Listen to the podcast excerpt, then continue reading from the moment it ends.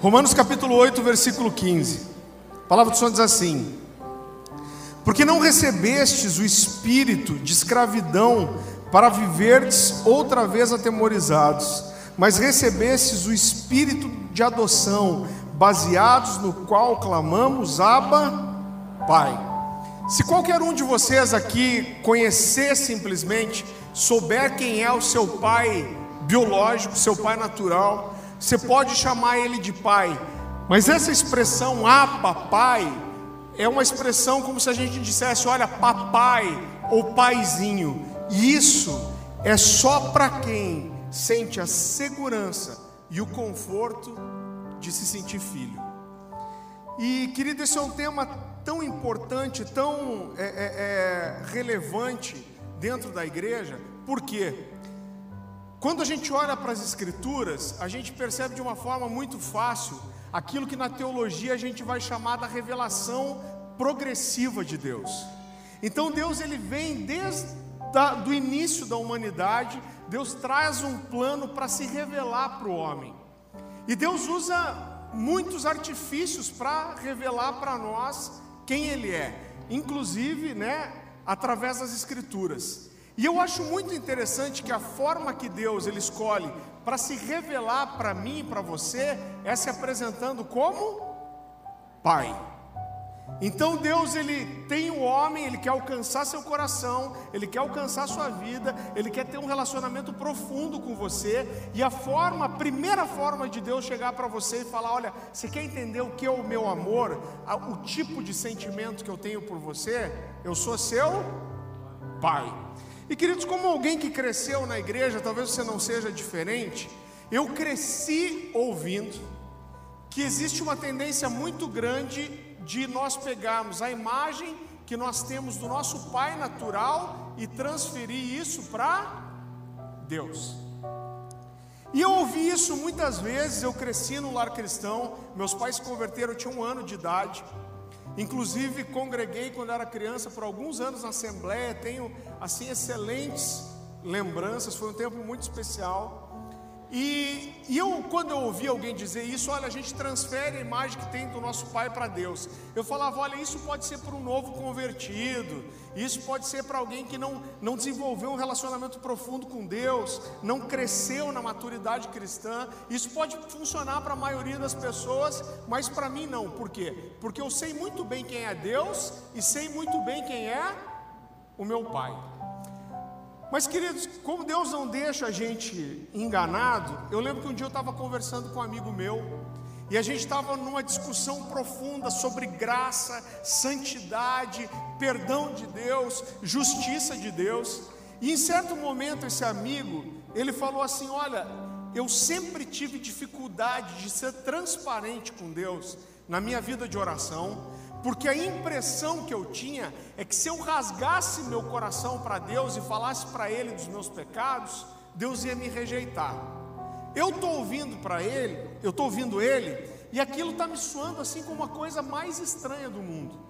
Eu lembro que eu falei para ele, o nome dele é Paulo, ele mora na Suíça hoje. Eu falei, Paulo, explica uma coisa para mim. Primeiro, Deus conhece seu coração mais do que você mesmo. Você acha que você vai poder contar seu pecado para Deus? Deus já sabe tudo que você faz de errado, cara. E como que você, como que Deus não vai te aceitar? Não existe, você não vai surpreender Deus.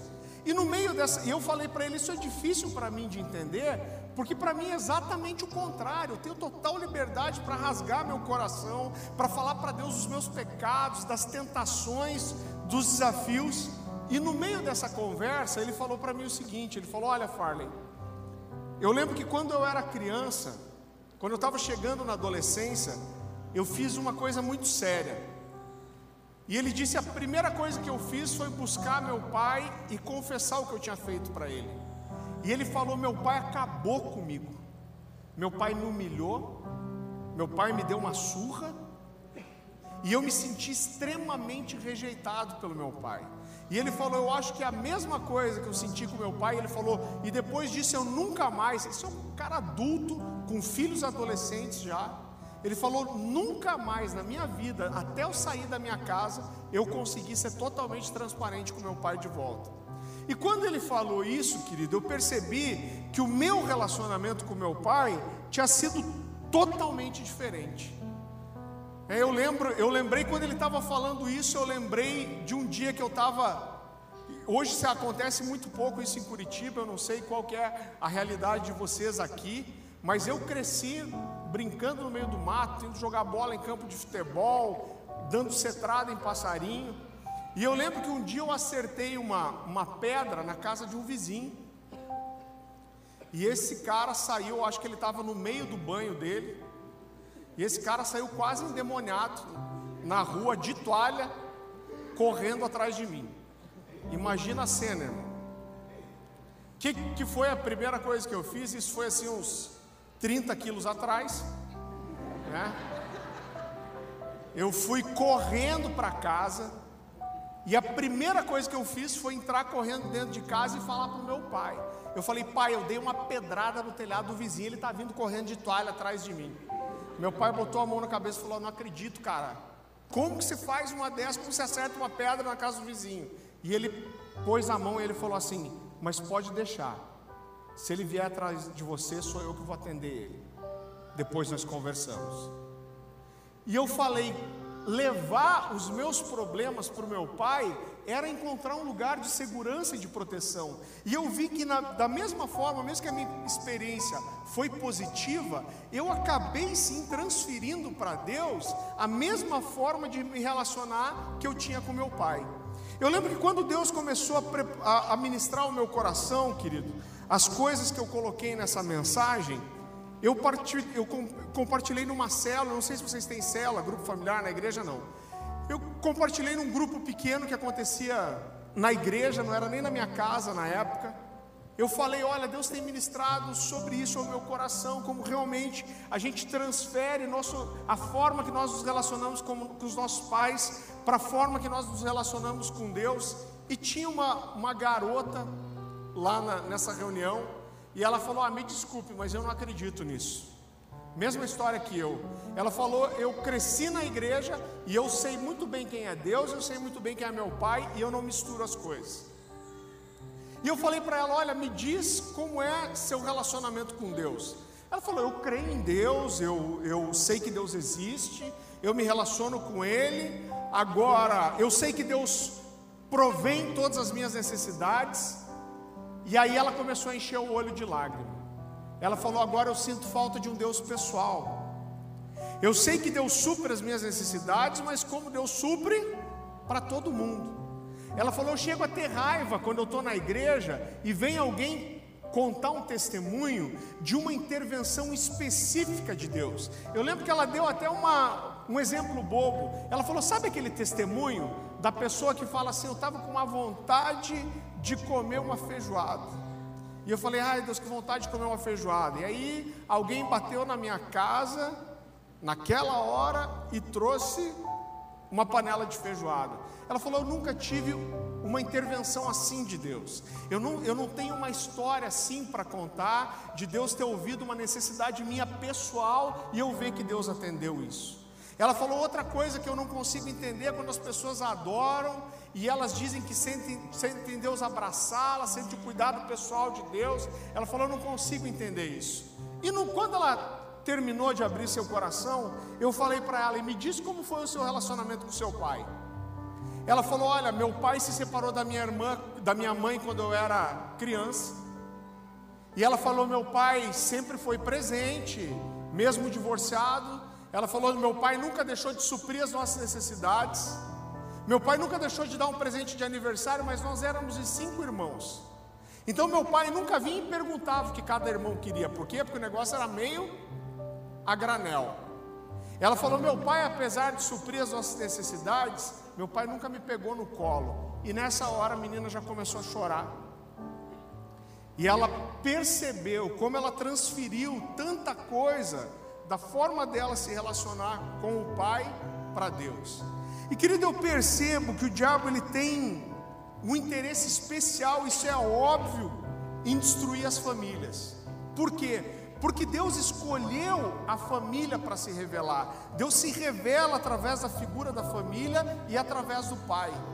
Então o diabo tem um foco tão específico em destruir a imagem que a gente tem da paternidade, porque se Deus destruir essa imagem de pai, do que deveria ser um pai biblicamente, ele provavelmente vai conseguir interferir no relacionamento que nós temos de Deus com Deus e na imagem que nós temos de Deus como pai.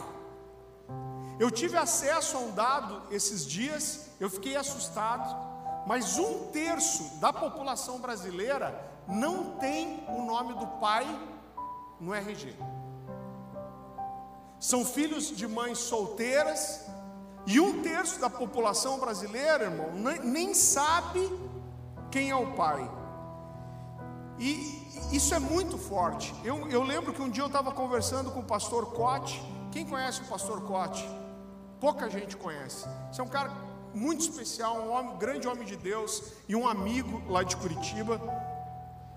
E ele estava me contando que ele foi uma vez numa, numa ministração em algum lugar no Brasil.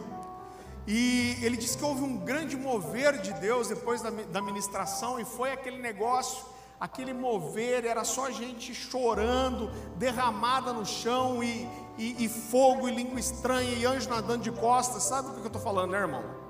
aquele avivamento só.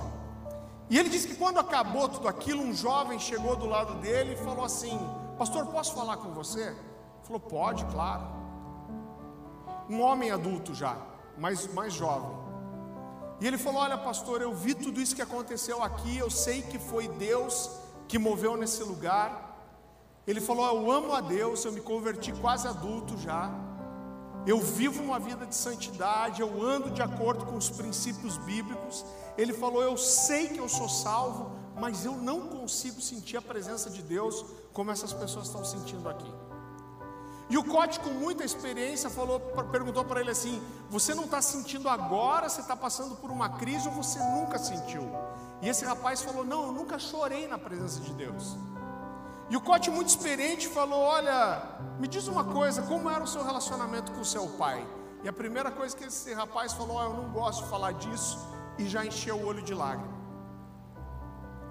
E o Cote falou: Me conta a sua história, como foi. E esse rapaz contou. Ele disse que quando ele tinha quatro anos de idade, ele disse que não, sabe, não sabia até aquele momento exatamente por que aquilo aconteceu, mas eles eram em vários irmãos, e ele acredita que os pais passaram por uma crise financeira e acharam que não iam dar conta de educar todos os filhos. E eles fizeram uma coisa: diz que um dia ele acordou de manhã, ele tinha quatro anos de idade, e os pais falaram assim: Olha, filho, a gente vai arrumar suas coisas, porque a gente vai para a casa da vovó e do vovô. Diz que ele ficou animado em ver a avó e o vô, e arrumou as coisas dele, pegou um brinquedo, tal, um negócio, e foi para o carro. Diz que a primeira coisa que ele percebeu é que quando ele entrou no carro, nenhum dos irmãos estavam junto. E ele falou: oh, meus irmãos não vão, não vão, e o papai e a mamãe falaram: não, hoje eles não vão. E ele disse que ele foi com os pais para a casa dos avós, e ele começou a brincar, e quando ele percebeu, ele viu que os pais tinham ido embora. E quando ele viu que os pais não iam voltar, e não voltaram mesmo, os pais tinham levado ele para a casa dos avós para serem criados pelos avós. E ele levou 10 anos para ver os pais de volta. Ele tinha visto os pais de volta só com 14 anos de idade. Ele disse que quando ele percebeu que os pais não iam voltar, ele chorou por três dias seguidos. E depois de passar três dias chorando, ele disse que nunca mais chorou na vida. E o Cote disse algo muito interessante. Ele falou: Olha, o lugar de adoração é um lugar de rendição.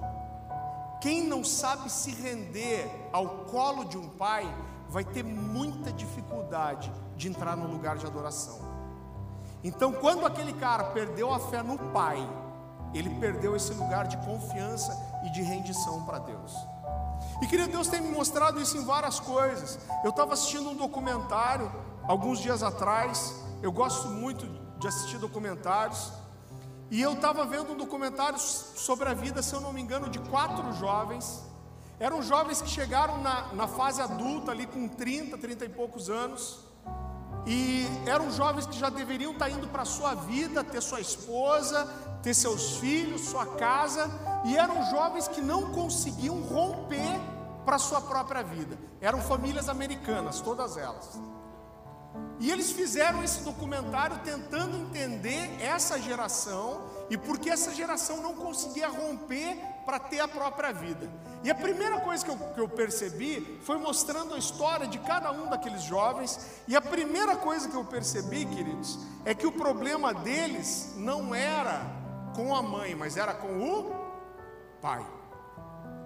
E apareceu um jovem que era lutador. E esse jovem assim, já tinha não conseguia um emprego, não conseguia permanecer num namoro, não conseguia ter seu próprio sustento. E uma hora apareceu esse jovem e ele estava chorando. A câmera cortou de um, de um outro momento para esse.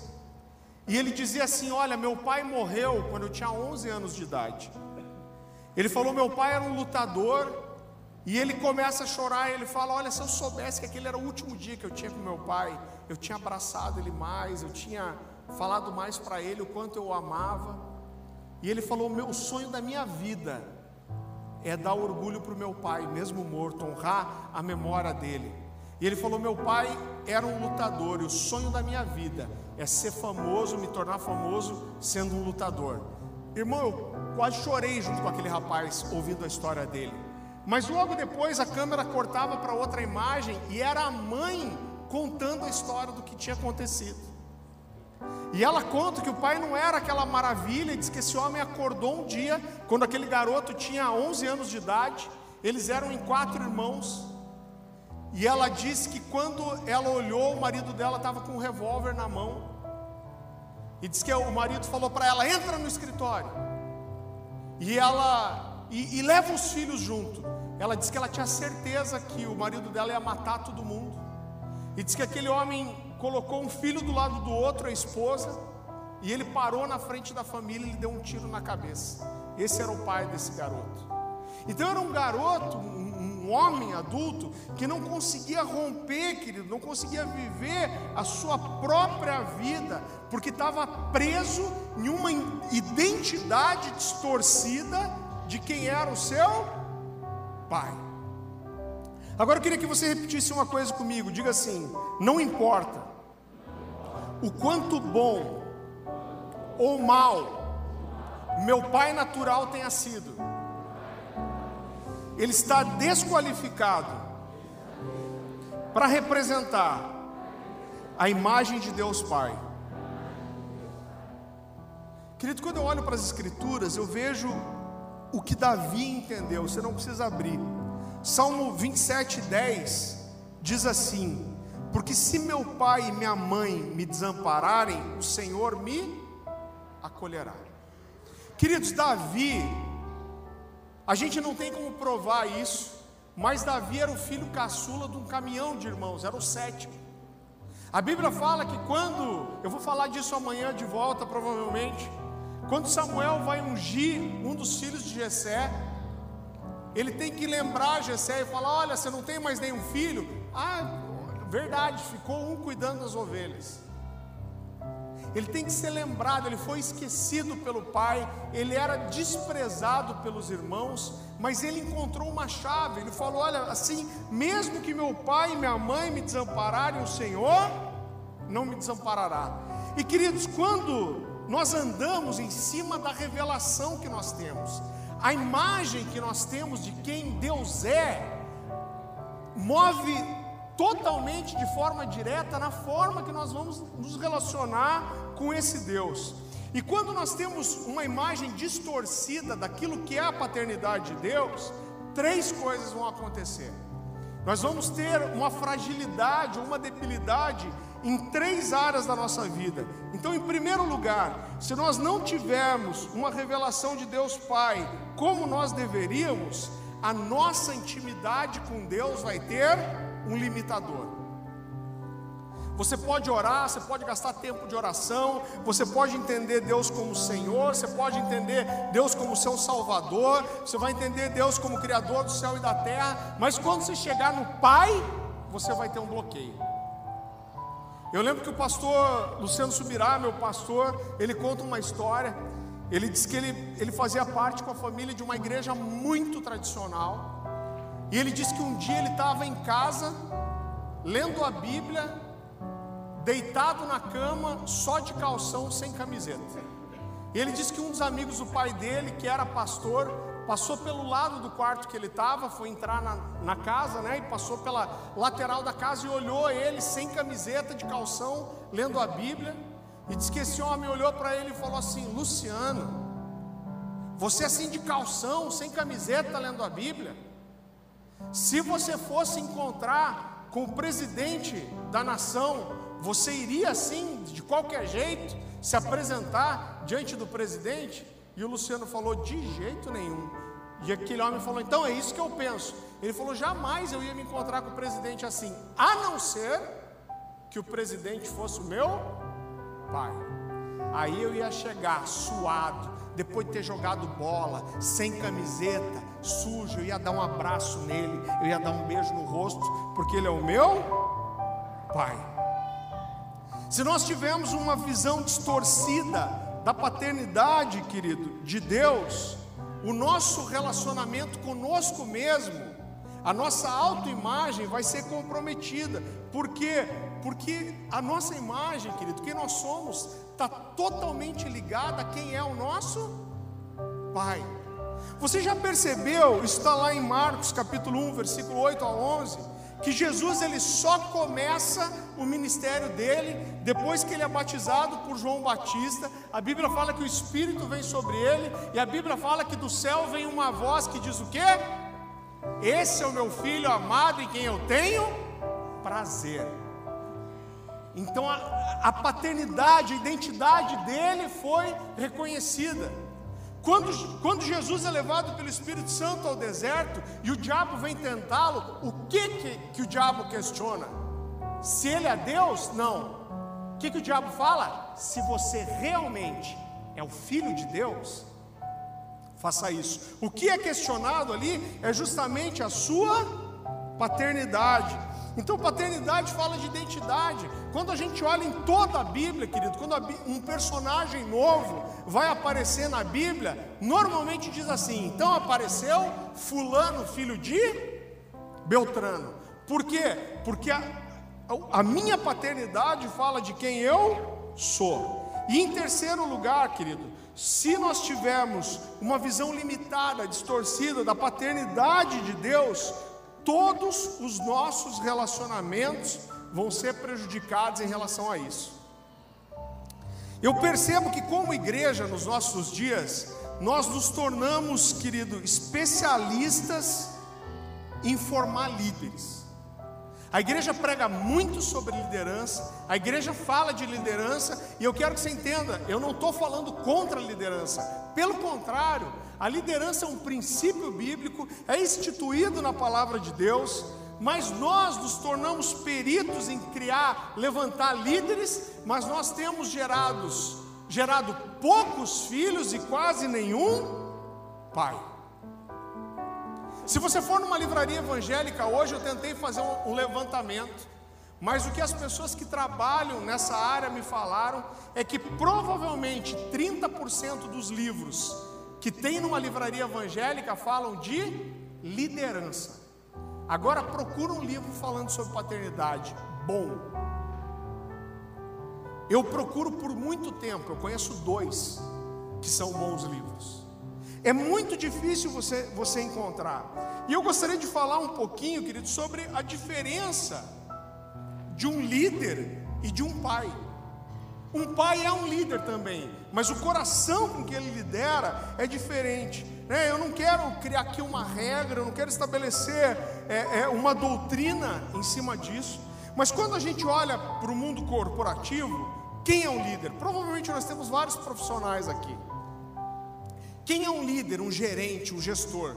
É um cara que olha as pessoas, reconhece a habilidade delas, é um cara que consegue liderar, que consegue fazer essas pessoas romperem seus limites, é um cara que consegue pegar o que as pessoas têm de maior qualidade, potencializar suas qualidades e fazer com que essas pessoas sejam frutíferas, com que elas deem retorno. Agora, por que que um líder faz isso? porque isso prova que ele é um bom líder, isso ajuda ele a alcançar os seus objetivos, isso prova que ele é um bom gestor, e o foco de tudo isso está em quem? Nele. Eu sou um gerente, eu preciso fazer com que o Gessé venda bem, com que ele trabalhe bem, com que ele produza bem, porque isso é bom para o Gessé? Não, porque isso vai mostrar como eu sou um bom líder. E o pai? O pai quer que seu filho cresça, amadureça? Quer. O pai quer, que, quer extrair o melhor do seu filho? Quer. O pai quer que as habilidades do seu filho sejam melhor aproveitadas? Quer. Igualzinho um líder ou um gerente. Agora, por que, que o pai faz tudo isso? Porque ele se quer ser promovido à categoria de pai sênior? Não, por que, que o pai faz isso? O pai faz isso porque o filho é filho. Porque a realização do filho que faz o pai se sentir realizado. Eu sou pai de três filhos. Eu tenho o Caleb de sete anos, a Nicole de seis e a Louise de vai fazer quatro agora. Uma escadinha. E querido, algo que Deus ministrou muito ao meu coração, eu cresci ouvindo a palavra e, e, e aprendendo as promessas que Deus tem para mim. Mas eu quero dizer que eu dou boas dádivas para os meus filhos, e eu vejo alguns pastores às vezes pregando e falando: olha, se você fizer isso, se você fizer aquilo, você pode cobrar de Deus, porque está na palavra dele. Realmente, Deus vai honrar a palavra. Só que nenhum pai dá coisas boas para o filho, dá educação, dá alimentação, porque isso está previsto na Constituição, irmão. Nenhum pai fala, não, eu tenho que vestir meu filho bem, eu tenho que pôr ele numa boa escola, por quê? Não, porque a Constituição exige, está na lei. O pai faz isso por quê? Porque o filho é filho. Isso nos dá prazer, nos dá alegria, é a realização do filho que realiza o pai. A última empresa que eu trabalhei, eu passei por um processo é, é, é de seleção, querido muito grande. Né? Agora, quando alguém contrata uma pessoa para exercer uma função na empresa e esse cara não vai bem, o que, que o líder faz? Troca, irmão, pega outro. Agora, um pai nunca troca um filho. O último emprego secular que eu tive, que foi há quase 10 anos atrás, eu trabalhei no grupo RPC, que seria mais ou menos a RBS de vocês aqui, afiliada à Globo. Eu passei por 15 dias de um processo de seleção. Eu vieram psicólogos fazer teste comigo, eu fiz diversas dinâmicas de grupo, eu fiz várias entrevistas, eu fiz testes psicológicos, por quê? Porque eles queriam encontrar a pessoa mais habilitada para ocupar uma determinada vaga. Agora um pai faz isso. Você já viu alguém ir no orfanato e trazer uma equipe de perito, psicólogo, Falar, não, junta umas 12 crianças para mim, que eu vou fazer umas dinâmicas de grupo aqui, para ver qual que é a criança mais habilitada para ser meu filho. Ninguém faz isso. Alguém escolhe uma criança para adotar pelo coração. Porque você está escolhendo alguém não só para fazer você feliz, mas você está escolhendo promover a felicidade de alguém. Você sabe que essa é uma das coisas que mexe comigo, como a Bíblia, querido, apresenta é, é, é essa questão da adoção, como isso é forte. Eu sempre tive uma resistência com a ideia de adotar uma criança, até porque eu tenho três já. Se vier mais um, acho que eu vou ter que comprar uma Kombi. Mas eu, eu descobri algo que os judeus, os judeus fazem, e isso mexeu com o meu coração. E eu pedi uma prova para Deus esse ano. Se Deus me der, eu vou adotar uma criança no Camboja, que é um dos piores lugares do mundo. Quando um judeu adota uma criança, se é um menino, esse menino vai receber o nome do homem, do pai. E se é uma menina, vai receber o nome da mãe. Por quê? Porque o discurso dessa família é assim: esses aqui têm o meu sangue, mas esse aqui tem o meu nome. Olha como é forte, olha como é forte isso, irmão. Como esse conceito é importante. Eu queria que você abrisse um texto comigo. Eu quero ler com você um trecho de uma oração de Jesus, que é chamado de oração sacerdotal. Abra comigo no Evangelho de João, capítulo 17. Essa aqui é a última oração de Jesus pelos seus discípulos, antes dele ter, ser traído por Judas. A gente não vai ler inteira, eu quero que você leia comigo a partir do versículo 22. A palavra do Senhor diz assim: Eu lhes tenho transmitido a glória que me tens dado, para que sejam um como nós somos, eu neles e tu em mim, a fim de que sejam aperfeiçoados na unidade para que o mundo reconheça que tu me enviaste e os amaste como também amou a mim. E aí Jesus diz assim: Pai, a minha vontade é que onde eu estou estejam também comigo aqueles que me deste, para que vejam a minha glória que me conferiste, porque me amaste antes da fundação do mundo. E ele continua: Pai justo, o mundo não te conheceu, eu porém te conheci, também estes compreenderam que tu me enviaste. Eu lhes fiz conhecer o teu nome e ainda o farei conhecer, a fim de que o amor com que amaste, com que me amastes, esteja em mim e eu esteja neles. Quando você olha para isso, isso é muito mais parecido com uma empresa ou com uma família? Claro que com uma família. E eu acho muito interessante, querido, que nesse texto Jesus diz assim: Pai, olha para essas pessoas aqui. Eu fiz eles conhecerem o seu nome. E durante toda essa oração, Jesus chama a Deus por um só nome, ou de uma só forma. E ele faz isso três vezes. E chama a Deus de Pai. Quando os discípulos chegam para ele e falam assim: Olha, nos ensina a orar como convém. Jesus fala: Vocês vão orar dessa forma. E como começa a oração? Pai nosso Pai meu e de vocês. Ele é nosso Pai. Pastor, pastor muito conhecido, muito amigo meu. Alguns anos atrás, acho que uns 10 anos atrás, ele tinha uma igreja em São Paulo e ele escolheu um rapaz dentre os jovens da igreja. E ele olhou para aquele rapaz e falou assim: Esse cara aqui tem um chamado, eu vou investir na vida dele. E começou a investir na, na vida daquele garoto, começou a edificar ele, educá-lo nas escrituras. Aquele jovem foi crescendo na igreja, se tornou um dos líderes, depois foi consagrado um dos pastores e acabou virando o braço direito daquele pastor. E ele fez uma viagem longa, se eu não me engano, para os Estados Unidos, ficou assim um mês e meio fora, e ele deixou aquele jovem responsável pela igreja dele. E quando ele voltou, irmão, depois de um mês e meio, ele descobriu que aquele jovem pastor tinha rachado a igreja dele no meio.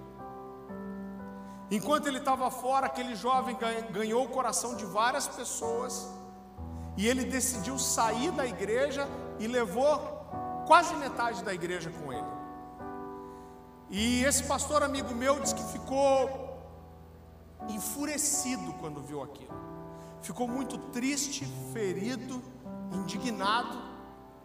E ele contou, Farley, eu fui para uma sala orar, chorar com Deus. E ele falou, estava muito bravo, estava muito triste, muito ferido, muito magoado.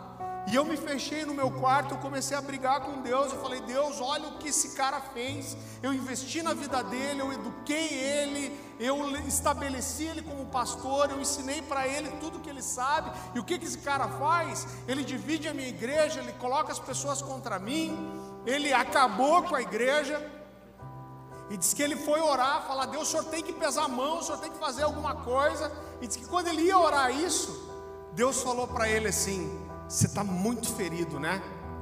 E ele falou: Claro que eu tô. Você está com raiva, não está? Ele falou: Tô, Deus. E Deus falou para ele: Sabe por que, que você está sentindo tudo isso no seu coração? É porque você é um líder. Diz que ele falou: Claro que eu sou um líder. Sou um líder, liderei, estabeleci, enviei, levantei. Deus falou para ele: É, você está sentindo tudo isso porque você é um líder, mas você não é um pai. Se fosse seu filho, seus sentimentos não seriam iguais em relação a isso.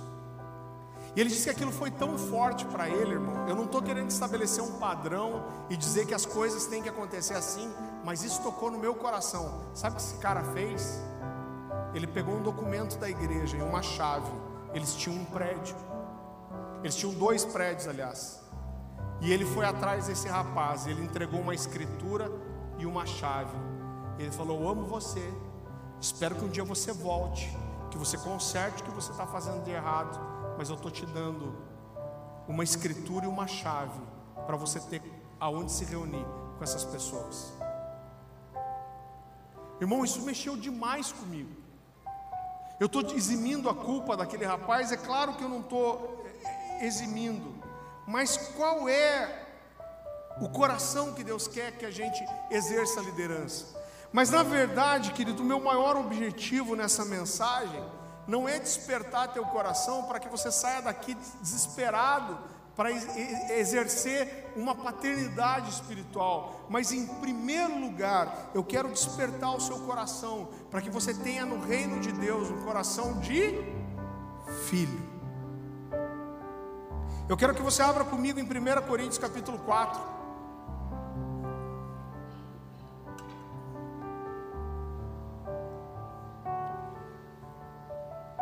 Capítulo 4, versículo 15.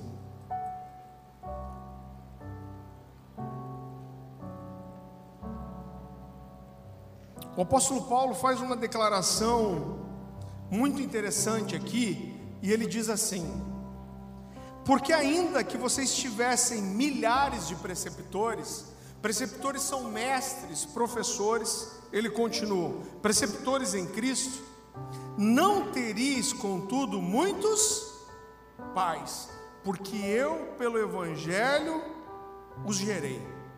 Eu acredito que assim como no mundo natural, pai não é não precisa ser necessariamente aquele que gera, mas pai é aquele que educa. E ele continua na sua oração, na sua, no seu texto e ele diz assim: Admoesto-vos, portanto, a que, a que sejais meus imitadores. Por essa causa, eu mandei Timóteo, que é meu filho amado e fiel no Senhor, o qual vos lembrará os meus caminhos em Cristo Jesus, como por toda parte ensino em cada igreja. Queridos, eu lembro que quando eu comecei a estudar a Bíblia por mim mesmo na adolescência, e minha mãe é, é uma das pessoas mais apaixonadas pela palavra de Deus que eu conheço, e ela colocou essa paixão no meu coração. E quando eu comecei a estudar a Bíblia por mim mesmo, eu comecei a ler o Novo Testamento. Eu, eu acredito que não tem como você ler o Novo Testamento e você não se apaixonar por essa figura que se chama Apóstolo Paulo. E eu lembro que as cartas que eu mais li, os, os livros que eu mais li da Bíblia, foram justamente as cartas de Paulo, né, começando ali em Atos e todas as cartas de Paulo. E eu ficava imaginando como seria o privilégio de conhecer esse homem.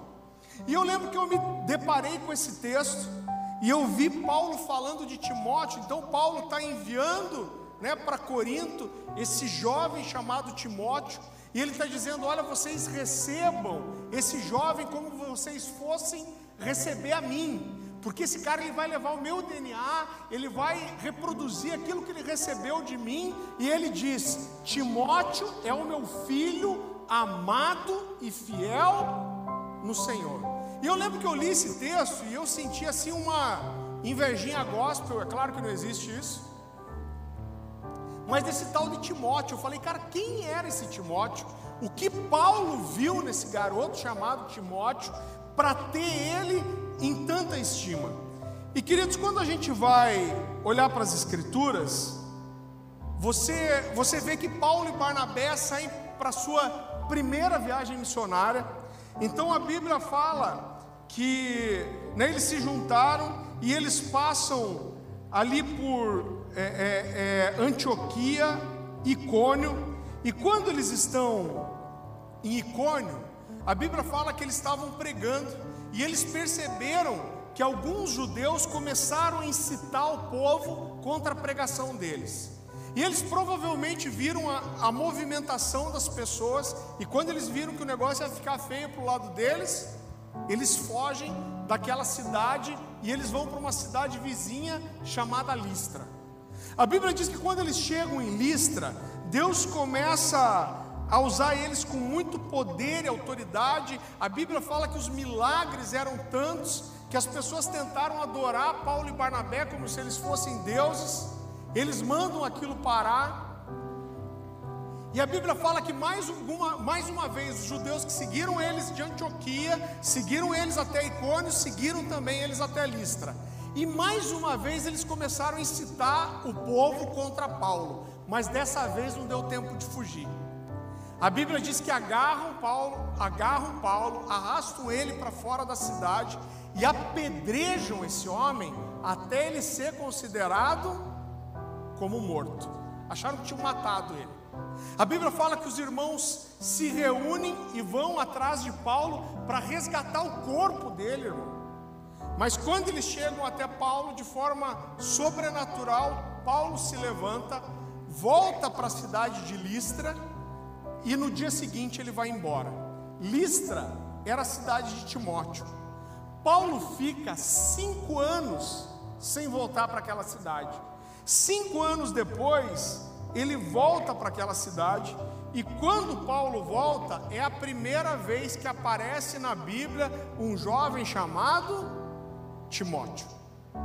A Bíblia diz que Paulo vai até a casa dele, a Bíblia fala que ele era um jovem que tinha, né, Paulo conhecia a sua mãe Eunice, sua avó Loide, Paulo dá testemunho é, é, é, da vida que aquelas mulheres levavam. O, o, pai de Timóteo, apesar da Bíblia falar que ele é grego, ele não aparece mais nas Escrituras, então provavelmente é morto. E a Bíblia fala que quando Paulo chega em Listra, ele vai na casa desse jovem. E aqui a Bíblia traz, querido, algumas informações muito interessantes. Existe um consenso entre os estudiosos que Timóteo tinha aqui cerca de 19 anos. Quem aqui tem 19 anos para baixo? Levanta a mão. Quem tem 19 para cima? É a maioria ainda. Então olha como, esse, como ele era jovem. Ele tinha 19 anos. Quando a gente olha para Paulo falando, parece que o conceito de paternidade de Paulo é que filho eram aqueles que ele gerou no Evangelho. E ele vem dizer que Timóteo era seu filho verdadeiro na fé. Então a gente não tem como provar isso, mas isso leva muitos estudiosos a entenderem que Paulo tem que ter participado da conversão de Timóteo. E isso tem que ter acontecido quando?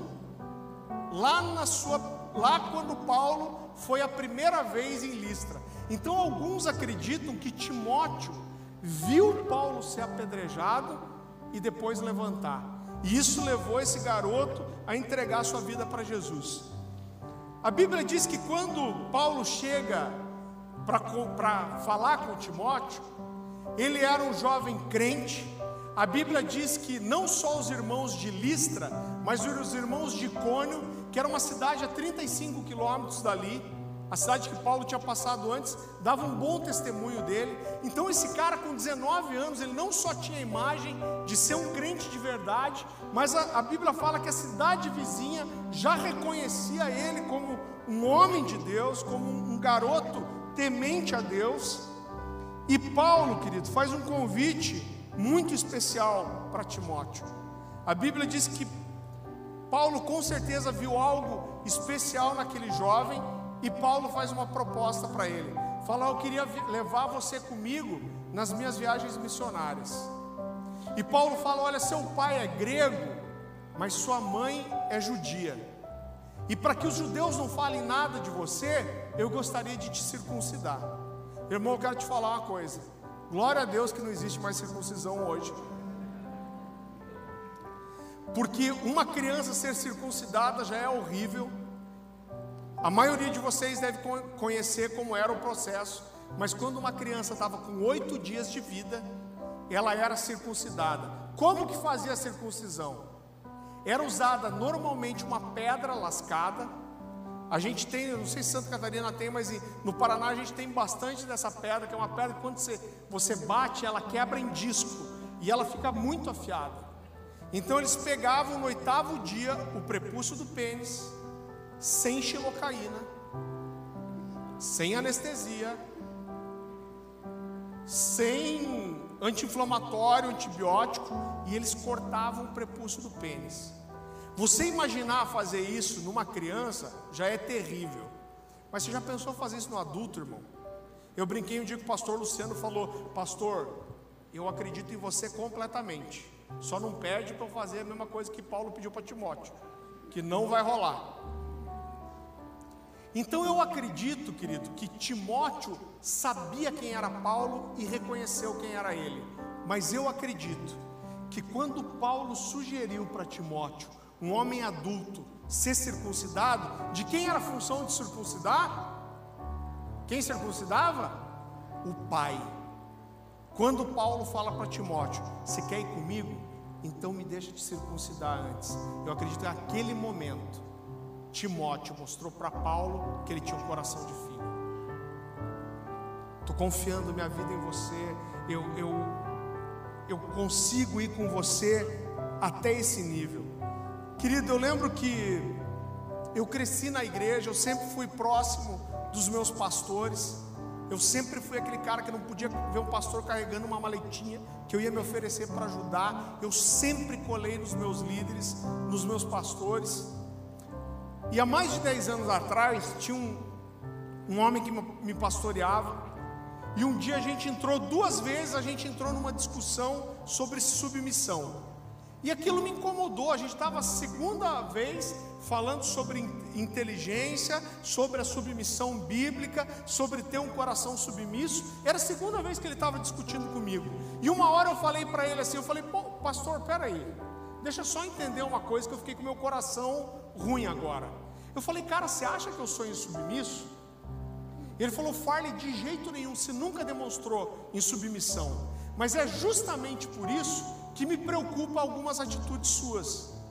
Ele falou: Olha, quando você fala da tua história, você fala de várias pessoas que tocaram sua vida, que te pastorearam, que foram mentores, mas você não consegue ver nenhum desses caras como pai espiritual sobre a sua vida. Eu falei: Isso não é verdade. Ele falou: É verdade. Eu falei: Não, não é verdade. Ele falou: Quer ver? Eu vou te provar. Irmão, para mim, esse cara teve uma revelação de Deus naquela hora.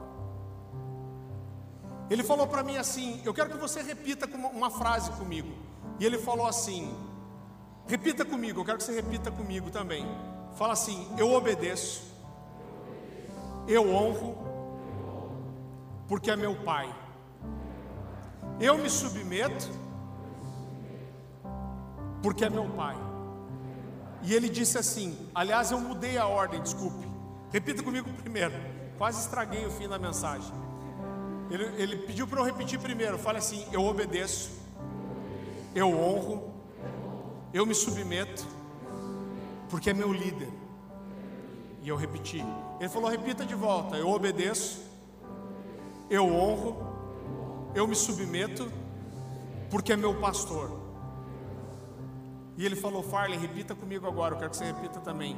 Eu obedeço, eu honro, eu me submeto porque é meu pai. E ele perguntou para mim: dizer essa frase a última vez é diferente das outras? Eu falei: é completamente diferente. Ele falou: então tá vendo? Você ainda no reino de Deus, você não tem um coração de filho para com a sua liderança. E aí eu fiquei hashtag chateado, né, irmão? Porque ele me quebrou, eu não tinha mais o que falar em relação a isso. E querido, Deus tem ministrado isso muito ao meu coração, e eu tenho aprendido algo. Ninguém consegue exercer paternidade sobre alguém que não tem um coração de filho. Eu recebo muitos jovens. Quantos jovens você tem, vocês têm na igreja aqui? Muitos, você tem ideia mais ou menos? 300 jovens? 3 mil? Misericórdia. Quanto trabalho, Jesus. A gente deve ter mais ou menos uns 600 jovens lá na igreja. 3 mil jovens, cara. Deus dê graça e misericórdia para você. Jesus da glória. Só aqui na sede. E aqui, só aqui. Uns 100. A gente, na igreja local lá, a gente deve ter uns 600.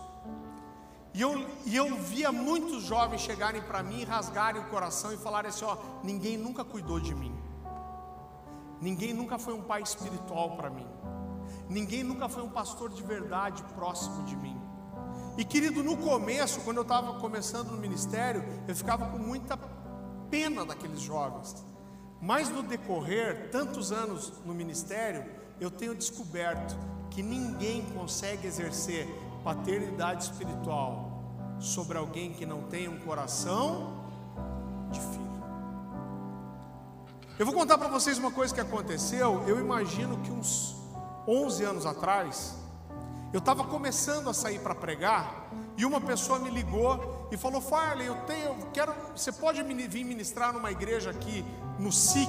SIC é cidade industrial de Curitiba, irmão, uma região pesada da cidade, uma região que tem muito tráfico, é uma região complicada da cidade. Espero que não tenha ninguém aqui que fala, pastor, sou de Curitiba e moro no SIC, mas é pesado lá, irmão. E alguém falou: oh, você pode é, é, vir ministrar na, aqui na igreja no SIC? Eu falei, claro. Ele falou, inclusive, pastor, se quiser trazer, eu nem era pastor ainda.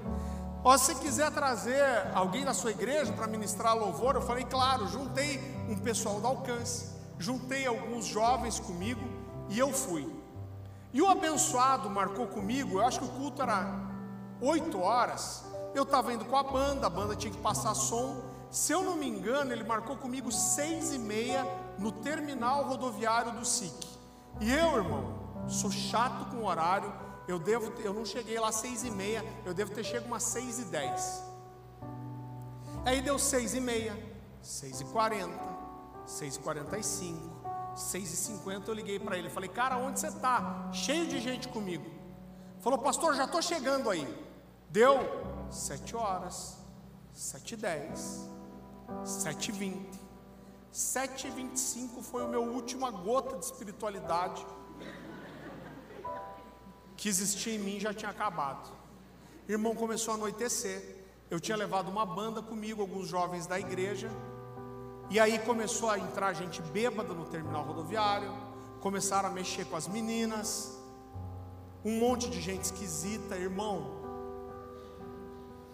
Eu já queria matar o irmãozinho. O culto começava às oito. Toda hora que eu ligava para ele, ele já estou chegando. O abençoado chegou lá às 8 e 10 irmão. Quando ele chegou, eu já cheguei quase endemoniado nele. Estava duas horas quase esperando. Eu falei, cara, como que você faz isso? Tinha umas, acho que umas 20 e poucas pessoas comigo.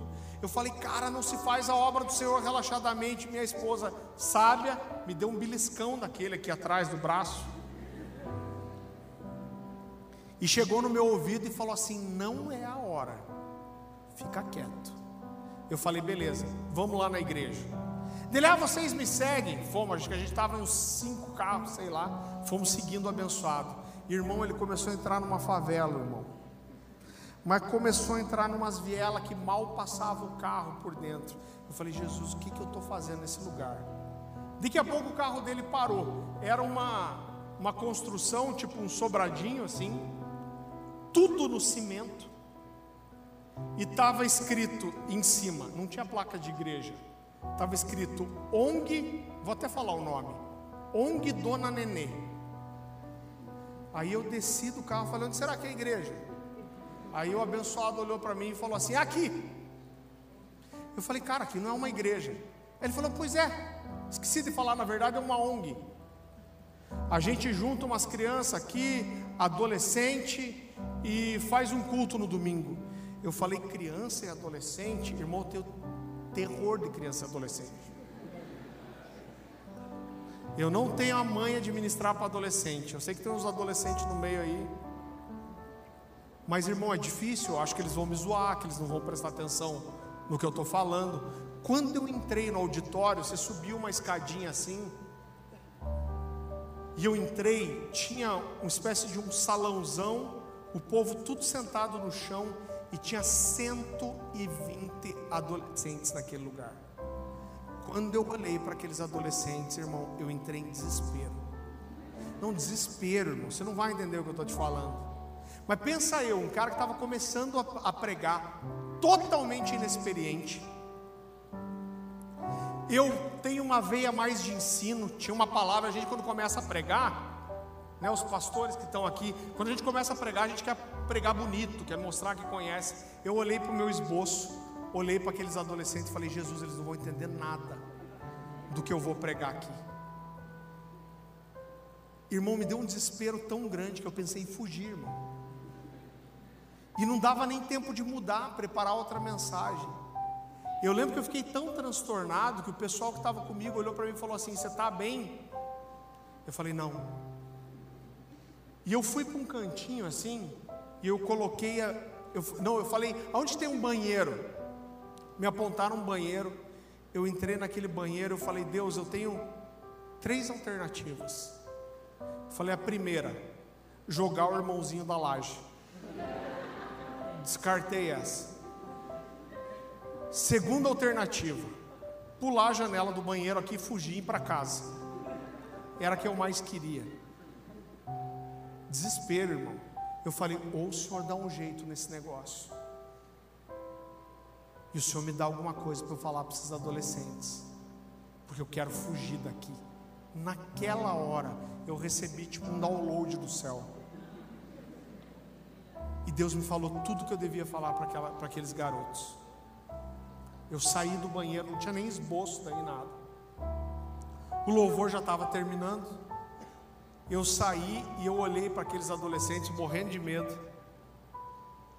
E eu falei assim: quem de vocês aí tem o pai e a mãe em casa? Irmão, tinha de 120 a 150 adolescentes lá. Três levantaram a mão. Três. E eu falei para eles assim: quem de vocês tinha, tem um sonho? Aí todo mundo levantou a mão. Totalmente fora de protocolo, eu falei: vou deixar alguns falarem o sonho. Dei o microfone e um falou: oh, meu sonho era ser um dentista. O outro, meu sonho é ser um pastor. O outro, meu sonho é ser um médico e poder dar uma casa para minha mãe. E foi, acho que uns seis, sete adolescentes falaram. Aí eu peguei o microfone de volta e eu falei para eles: vocês sabiam que Deus tinha um, tinha um sonho? Você sabe qual era o sonho de Deus? O sonho de Deus era ter uma família com muitos filhos e filhas. E sabe o que vocês são? Vocês são o sonho de Deus. Irmão, eu não sei nem como que começou. Aqueles garotos começaram a chorar. Eles não choravam, eles urravam gritavam. Ah! Naquela noite, traficantes do bairro estavam lá se convertendo. Irmãos que não se falavam restauraram. Houveram muitas conversões naquela noite e tem uma igreja lá até hoje. Várias pessoas que foram comigo naquela noite falam para mim até hoje: eu nunca senti o amor de Deus, como eu senti naquele lugar, naquela noite. Irmão, eu fui para casa confuso, eu confesso para você. Eu fui para casa, minha esposa estava do meu lado e eu falei, Dani, pensa num negócio sem nexo. Eu estava na carne, com raiva. Eu falei, o que aconteceu nesse lugar? Esse menino, que era um dos piores traficantes do SIC, ele se converteu de um jeito que três, quatro meses depois ele estava orando por pessoas, as pessoas estavam sendo curadas. Seis meses depois ele foi para a bola de neve, para o bola de neve de São Paulo para trabalhar na igreja lá convidado, irmão. Eu falei, Dani, o que, que aconteceu? E eu fiquei questionando para Deus. Eu falei, Deus, por que, que aconteceu algo tão forte nessa noite aqui, do nada? Sabe que Deus me falou? Deus me falou: eu correspondo à expectativa do coração das pessoas. E Deus me falou: eles não tinham nada, eles não tinham uma família, eles não tinham uma casa digna, eles não tinham pasta de dente para escovar o dente. Então, quando eles viram, que eles podiam se tornar meus filhos. Eles agarraram isso com todo o coração. Mas às vezes tem um buraco dentro da gente que se chama falta de paternidade. Mas a gente vai vivendo. E você acha que você pode viver sem receber essa paternidade de Deus.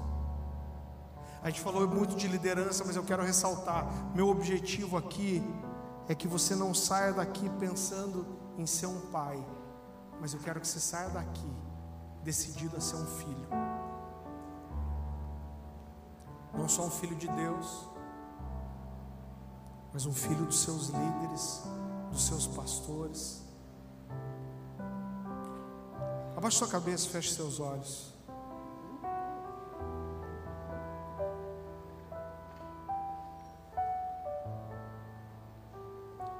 Eu tenho encontrado desde que eu comecei no ministério pessoas destruídas no seu interior por aquilo que sofreram dos pais. Queridos, meu filho vai fazer oito anos agora, e eu querendo ser um pai firme, querendo ensinar meu filho, eu percebi que, eu, irmão, sou, eu sou um homem de Deus, e eu queria acertar todas as atitudes com meu filho, foram atitudes de amor. Mas eu percebi, sabe o que? Que eu estava sendo tão duro com ele, que eu estava perdendo o coração do meu filho. E no último semestre eu passei um processo de restauração. Falei, cara, eu te amo, eu tenho te ensinado tanto. Mas quando você me desobedece, me desagrada, quando você erra, eu não deixo de amar você. Eu vou te amar do mesmo jeito.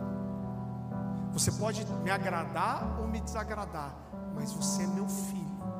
E eu amo você não pelo que você faz, mas pelo que você é. Nós, homens de Deus, erramos. E eu tenho encontrado jovens que são destruídos emocionalmente por aquilo que os pais geraram, por aquilo que às vezes a liderança gerou. E eu tenho percebido, cuidando de jovens, o poder que um pai tem na mão. Ou o pai ele lança o filho para arrebentar, irmão. Que foi aquilo que Deus fez. Quando Jesus sai da água, ele fala: Você é o meu filho amado, em quem eu tenho prazer, eu tenho prazer em você. Ou a gente destrói os nossos filhos. Agora, que privilégio é para a gente estar no ministério e sermos as pessoas que vão revelar para muitos jovens, às vezes, o que é o amor de Deus. Eu queria que você fechasse seus olhos e eu vou fazer uma coisa aqui tão simples, tão simples, mas eu creio tanto nisso. Eu não sei quem está autorizado, vou pedir para o Gessé me ajudar, os pastores, né? Quem, os líderes. É claro que a gente faz isso, homem com homem, mulher com mulher. Os casais podem fazer juntos. Mas se você nessa noite você olha para o seu coração e você reconhece, você fala: Deus, eu tenho um problema com a figura de paternidade. Eu não consigo olhar o Senhor como pai. Eu não sei o que é receber um abraço, eu não sei o que é ter aprovação, eu não sei o que é receber um amor incondicional. Eu vou pedir a graça de Deus para que nós possamos ser um canal nessa noite. E a gente quer dar esse abraço de Deus em você. As pessoas que estão autorizadas para orar podem vir aqui para frente, principalmente os casais. Eu queria que os casais, os líderes, os pastores que estão aqui,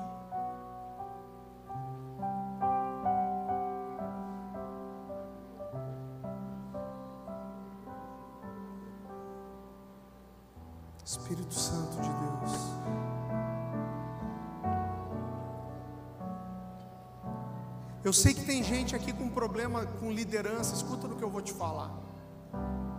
Talvez você tenha problema com um dos seus líderes, um dos seus pastores. Eu queria que você procurasse ele, se abrisse seu coração e você pedisse perdão. Você falasse: oh, Eu quero receber essa essa paternidade de Deus através da sua vida. Eu quero, eu quero ter um coração de filho no reino de Deus.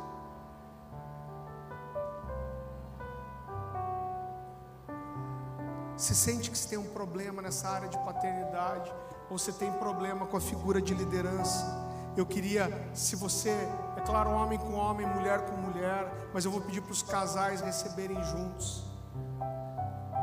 Você vai receber uma oração, mas principalmente você vai receber um abraço. Esses líderes vão abraçar você, eles vão orar com você. Talvez você precise abrir seu coração, talvez você precise pedir perdão. Não sei se a banda pode nos ajudar aqui. Mas você pode vir, você pode sair do seu lugar, você pode procurar um desses líderes, um desses casais, você pode dar um abraço nessa pessoa, você pode abrir seu coração. Espírito Santo de Deus. Espírito Santo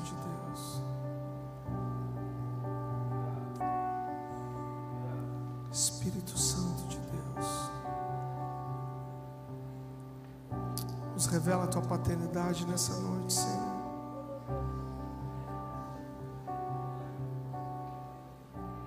Talvez você esteja com seu pai natural aqui.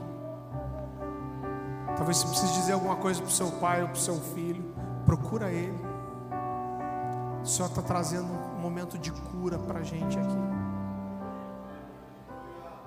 Quantos pais estão com os filhos aqui? Levanta a mão. Fala assim: Eu sou pai, meu filho está aqui. Procura seu filho, ora com ele. Fala o quanto ele é importante para você, o quanto se ama a vida dele.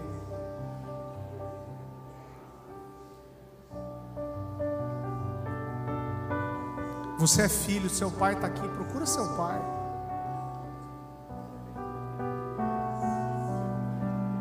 Espírito Santo de Deus. Espírito Santo de Deus.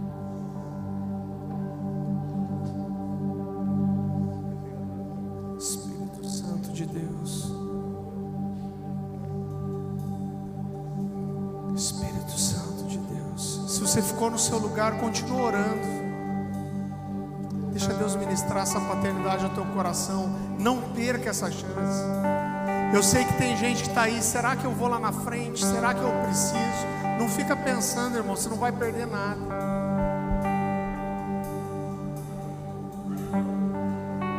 Você não vai perder nada.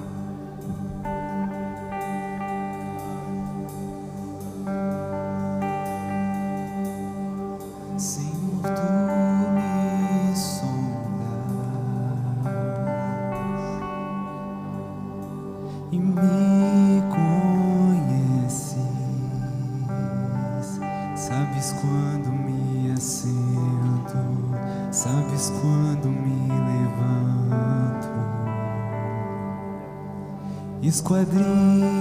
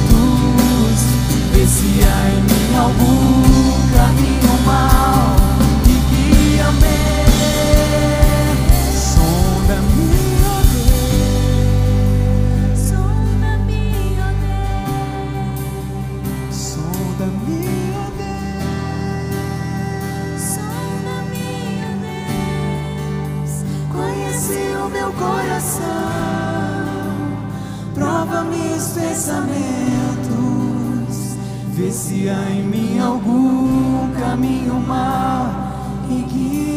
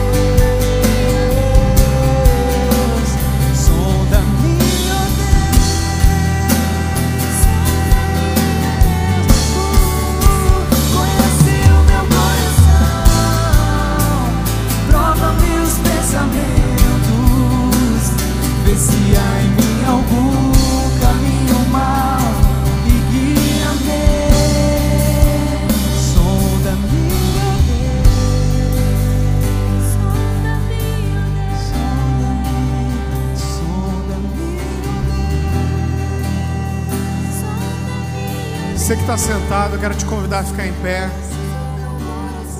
Escolhe alguém perto de você, homens com homens, mulheres com mulheres. Escolhe alguém e dá um abraço nessa pessoa, ora por ela, abençoa a vida dela. Fala que a paternidade de Deus seja revelada na sua vida. Senhor, meu Deus, nós clamamos nessa noite por uma revelação, Senhor. revelação do teu cuidado, do seu amor, da sua paternidade. O Senhor escolheu se revelar a nós como Pai, Senhor. Revela isso, que esse entendimento dessa paternidade de Deus seja revelado nas nossas vidas nessa noite. Nos renova, que essa seja uma, uma noite, Senhor, sejam dias de renovo, de discernimento, de revelação do seu cuidado. Nos dá um coração de filho, Senhor, um coração pronto a ser cuidado, a ser obediente. Nos revela o coração do Pai, nos leva a um novo nível de entendimento do seu cuidado, do seu amor, da sua proteção, Senhor, em nome de Jesus. Em nome de Jesus, derrama sobre nós, Senhor. Derrama sobre nós, Senhor. Que a paternidade possa ser uma marca dessa igreja. Essa paternidade que transborda amor, que revela o coração do Pai em nome de